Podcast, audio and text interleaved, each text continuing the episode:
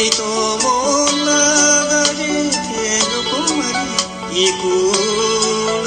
そんな流れが続く頃には花として花として咲かせてあげた各位听友，大家好，欢迎继续收听阿曼达的节目《世界在你耳边》。在这个特殊的春节里，要祝各位平安、健康。也许有一段时间，我们不能像以前那样肆意自由的去旅行，那么安安静静待在家里的时候，就让我们的耳朵先旅行吧。在这期节目里，我要跟大家分享的是前一段在日本冲绳的旅行故事。一提到冲绳呢，大家可能首先想到的就是为了拿到日本三年多次往返签证需要打卡的一个地方。那除了为了签证，冲绳是不是一个值得单独去旅游一次的目的地呢？以我的经验来看，我觉得无论是从美食、购物、游玩各个角度来说，冲绳都是一个不错的选择。首先从飞行的时间上来说，从北京飞到冲绳只需要三个多小时。从地理位置上来看啊，冲绳其实远离了日本本土，更靠近台湾，所以在冲绳你会遇到很多很多的台湾游客。那再说到冲绳的历史，大家都知道，冲绳还有一个古代的名字是琉球王国，在很长的一段时间里，它是作为了藩属国，是向。中国的古代朝廷进贡的，那大概到了明朝的时期，是日本的萨摩藩，是日本的萨摩藩入侵，那么逐渐占领了冲绳的一些群岛，开始了日本对于琉球王国的统治。要说起历史，冲绳这块地方也是命运多舛啊。很多人应该看过一个电影，就叫《血战钢锯岭》，这个就是以二战的冲绳。为背景，那么在实际情况呢？因为日军把这里作为一个据点，最后顽固抵抗，当时给冲绳的老百姓也带来了很多的磨难，包括有资料记载，日军不仅逼迫冲绳当地的老百姓要效忠天皇，追随他们一起自杀，包括当时在军需有限的情况下，军队是逼迫了一些冲绳的老百姓。减少自己的口粮，或者消灭一些冲绳的当地人口，来维持军需供应。那么，在二战结束之后，大家知道这块地方又变成了美军驻日基地。越战也是有很多美军从这里起飞的，甚至到一九九几年，我们还是会从一些新闻报道上看到驻日当地的美军。和当地民众发生的一些冲突，甚至一些暴力事件。在这次旅行之前，我试图找一些关于冲绳的书籍。坦率来说，能找到的并不多。其中有一本是日本著名的作家大江健三郎写的杂文集，名字就叫《冲绳札记》。他的写作背景大部分是集中在一九六零七零年代。在这本文集中，充满了当时对于冲绳问题的焦虑和冲绳民众心态的反应。不过，现在基本可以说时过境迁，冲绳已经变成了一个游客众多、美丽的旅游的海岛。大部分人如果去冲绳旅游，基本会花四到五天的时间。如果没有去离岛深度游的话。那作为一个海岛，当然是夏天的水上项目更多、更丰富，包括浮潜、潜水。冬季它的淡季，还是有两个鼎鼎出名的观光项目，一个就是赏樱花。要知道，冲绳是日本境内樱花开放最早的一个地方，基本每年在一月底到二月初的时候，这里的樱花就会盛开。樱花的品种相对颜色更偏深红。那今年的樱花季是从一月二十五号开始。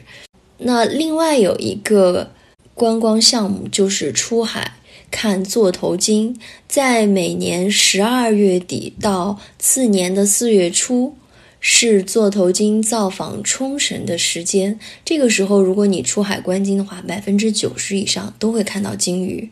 那么现在来说说，如果四到五天在冲绳怎么玩呢？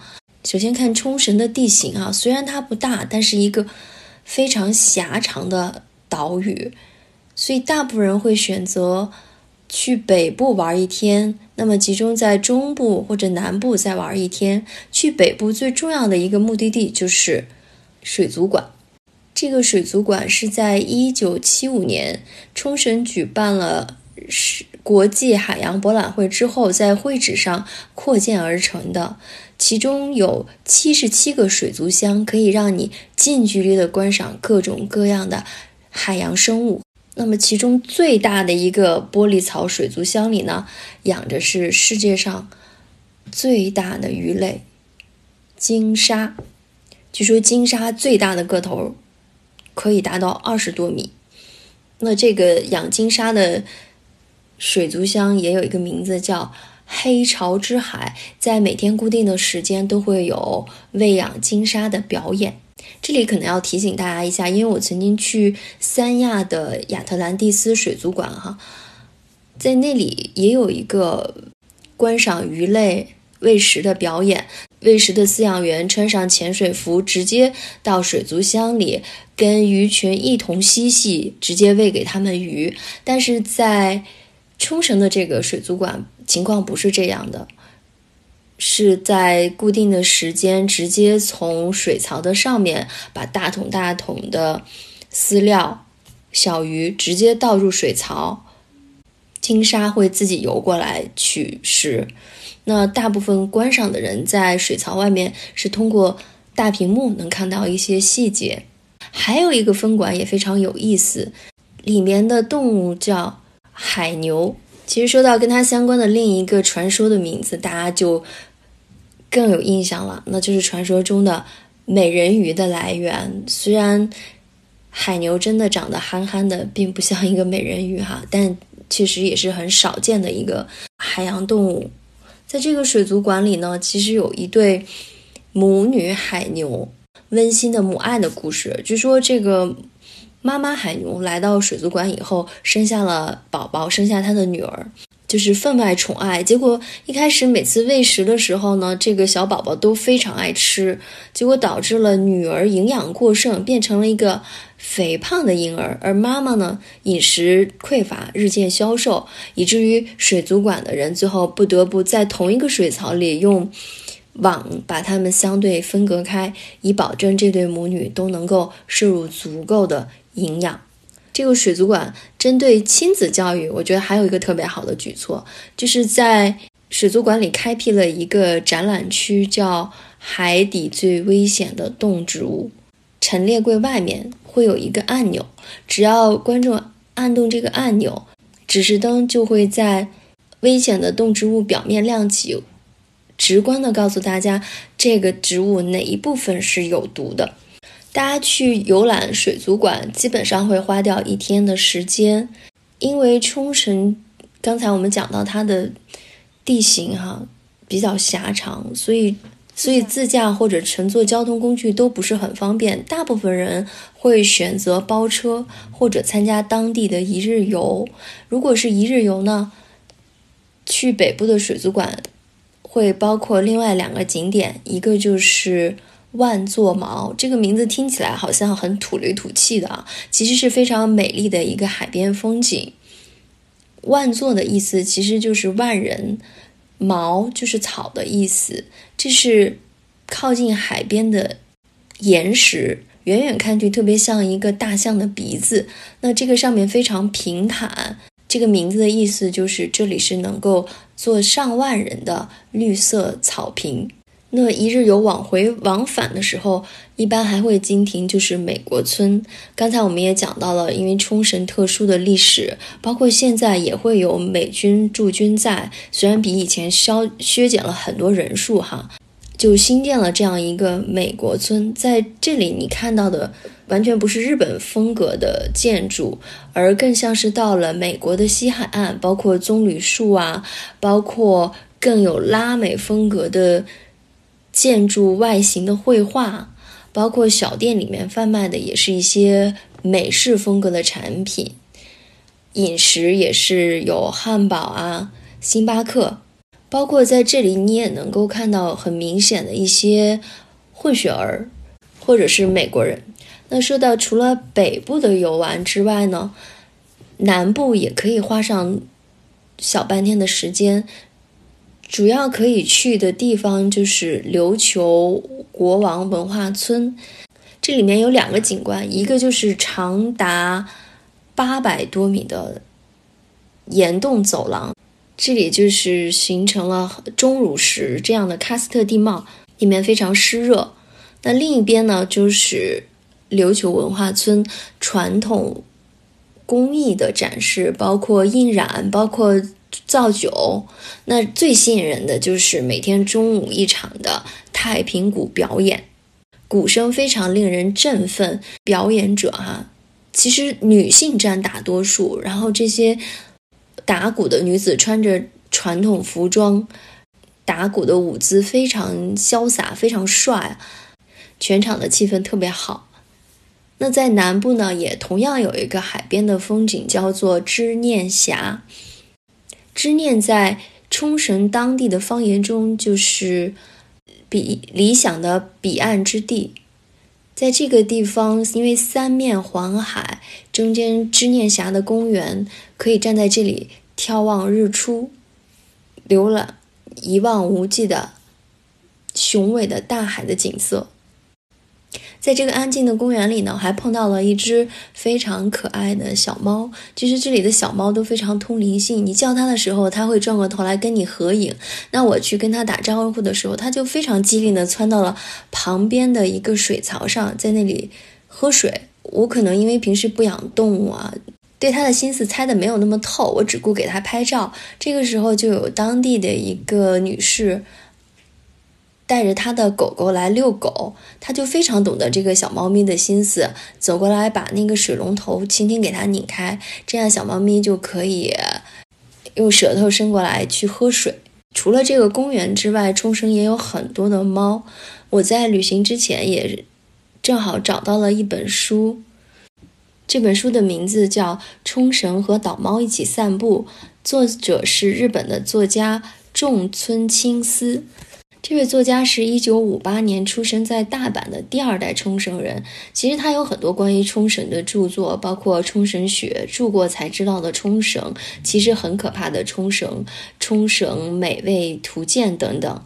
那这本书呢，其实既可以说是一本讲冲绳大街小巷的散文集，也是一本作为喵星人跟小猫在一起非常治愈系的。书籍，因为这个作家在一段时期里曾经得了抑郁症，那这个时候他搬回到冲绳住，收养了一只小猫。那每天和这只小猫走在冲绳的大街小巷，哈，被这样的海岛风景和这只温情的小猫所感染，温暖着，他的身体健康状态也逐步恢复了。然后再说说冲绳的住吧。因为有些游客为了更近距离的接触海景啊，他们会选择有两三天住在靠近海的度假村，纯粹欣赏海景；有几天呢住在距离机场比较近的哪霸市区内，更便于逛街买东西。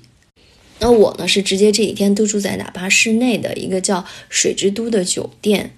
这个酒店在去之前就看到点评上评论非常好，说工作人员非常的热心，也非常的有素质。嗯，我也确实感受到了。我们刚到的时候呢，就遇到一位年纪比较大的。酒店工作人员他自己会讲中文，我们非常惊讶。我说：“哎，你去过中国吗？”他说：“没有，是他自己学的中文。”啊，我们基本简单的对话他都能听得明白，因为当时还没有到嗯 check in 入住的时间，这一点是相对比较晚的。在冲绳，大部分酒店规定是下午三点才能入住。那这个时候他就会给到我们一张酒店自己的手绘地图，非常清楚，可以给你标志到。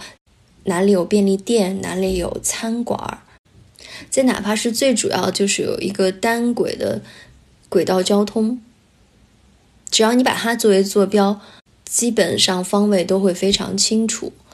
然后这个酒店的早餐也曾经在评论上被夸，虽然它的早餐种类并不是很多哈，但是你能想象吗？在一个早餐选择上有一角纯是各种海鲜，有黑色的鱼子、红色的鱼子、蟹腿、甜虾，包括每天都会给你摆好很多很多个帕尼尼，还有让我比较震撼的一点就是这个。酒店的十层有一个无边的泳池，嗯，虽然天气比较冷，并没有选择去游泳哈，但是那天当我走到这个露台上，我会看到在旁露台旁边的楼梯角，就是在不到四五平米的地方，大概有。四五个员工在跪在那儿打扫，就是把砖缝一个一个认真的清洁。就是我们一直说日本人做事情很认真、很负责任。那从这一个细节上，我也是有深切的感受。那今天就聊这么多，下一期呢，我会再讲一讲在冲绳的美食体验和出海观鲸的故事。我们下期节目再见。